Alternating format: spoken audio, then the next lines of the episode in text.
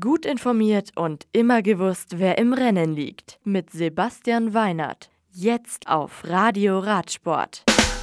Als Abschlussrennen in der Höhe fand das Saisonfinale des Cross-Country-Weltcup 2016 seinen Höhepunkt im Walnord Bikepark in Andorra und das auf 1900 Metern über dem Meer. Julien Absalon konnte mit einem weiteren Saisonsieg nach Demen Labresse den Gesamtweltcup für sich entscheiden. Der anspruchsvolle Cross-Country-Kurs ist durchweg eine nicht künstlich gebaute und naturbelassene Strecke. Die Runde hat 4 Kilometer und 134 Höhenmeter. Die Herren mussten siebenmal, die Damen sechsmal über den Zielstrich fahren, ehe der Sieger oder die Siegerin feststanden. Red Zone heißt die längste Steigung. Sie ist mit bis zu 21 Prozent genauso steil wie die Carbonera-Abfahrt. Die Feed- und Texon befindet sich kurz nach dem Startziel. Am Renntag war es trocken und mit 26 Grad nicht zu warm oder zu kalt für die 200. Austragung eines Cross-Country-Weltcup-Rennens. Früh und schnell ins Rennen startete André Zink. Der Tscheche fuhr mit dem Spanier Carlos Caloma die erste Runde, griff bald an und drehte einige Runden alleine an der Spitze des Rennens. Hinter ihm befanden sich, wie fast schon gewohnt, die Franzosen Jordan Sarrault, Maxime Marot, Viktor Karecki und der Italiener Luca Bredow. Ihnen folgten die beiden Schweizer Matthias Stirnemann und Matthias Flückiger. Sink fuhr vorne ein starkes Rennen und wurde in Runde 2 von Nino Schurter und Julien Absalon eingeholt. Als Schurter Absalon Sandwich bezeichnete ihn nun Rob Warner in der Red Bull Live-Übertragung, denn er fuhr zwischen den beiden Sieganwärtern eine Weile in der Führungsgruppe.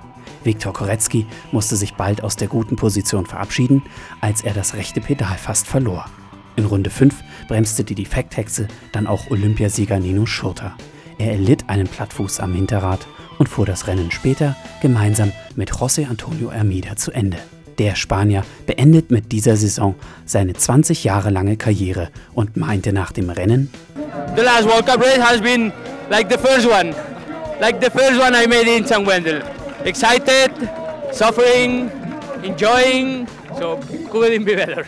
Und Nino Schurter war auch gar nicht so enttäuscht über sein verhältnismäßig schlechtes Resultat wegen des platten Hinterreifens. Ja, war eigentlich überrascht, dass es so gut lief. Äh, hatte eigentlich ziemlich gute Beine. Ist auch schön, das erste Rennen als Olympiasieger zu bestreiten. Und habe sehr wahrscheinlich noch ein bisschen profitiert, dass ich mich in der Höhe vorbereitet habe auf Rio und ging dann ganz gut, aber äh, ja, habe dann in der Abfahrt ein bisschen zu viel riskiert. Aus deutscher Sicht lief es für Manuel Fumic endlich wieder hervorragend. Er konnte seine verkorkste Saison, wie er sie einmal selber nannte, auf einem super siebten Rang beenden. Bei den Damen sah es für die Weltcup-Gesamtführende Annika Langwart nicht so gut aus. Sie stürzte gleich zweimal und verlor so die Führung an Catherine Pendrell. Die Kanadierin konnte damit bereits zum dritten Mal den Gesamtweltcup für sich nach Nordamerika holen. Yolanda Neff ging mit Startnummer 13 ins Rennen, doch Gunrita Dahle Fletcher übernahm früh die Führung. Neff schloss relativ spät in Runde 5 zu ihr auf einem Wiesenstück auf. Sie griff auch bald an und holte mit ihrem achten Weltcupsieg den Tageserfolg in Andorra vor Dale Fleschia. Dritte wurde Catherine Pendrell vor Jenny Riswetz und Maja Vlosowska. Die Freiburgerin Adelheid Morat kam auf Rang 16 ins Ziel. Sie platzierte sich damit noch einmal hervorragend in einer krankheitsbedingt durchwachsenen Saison.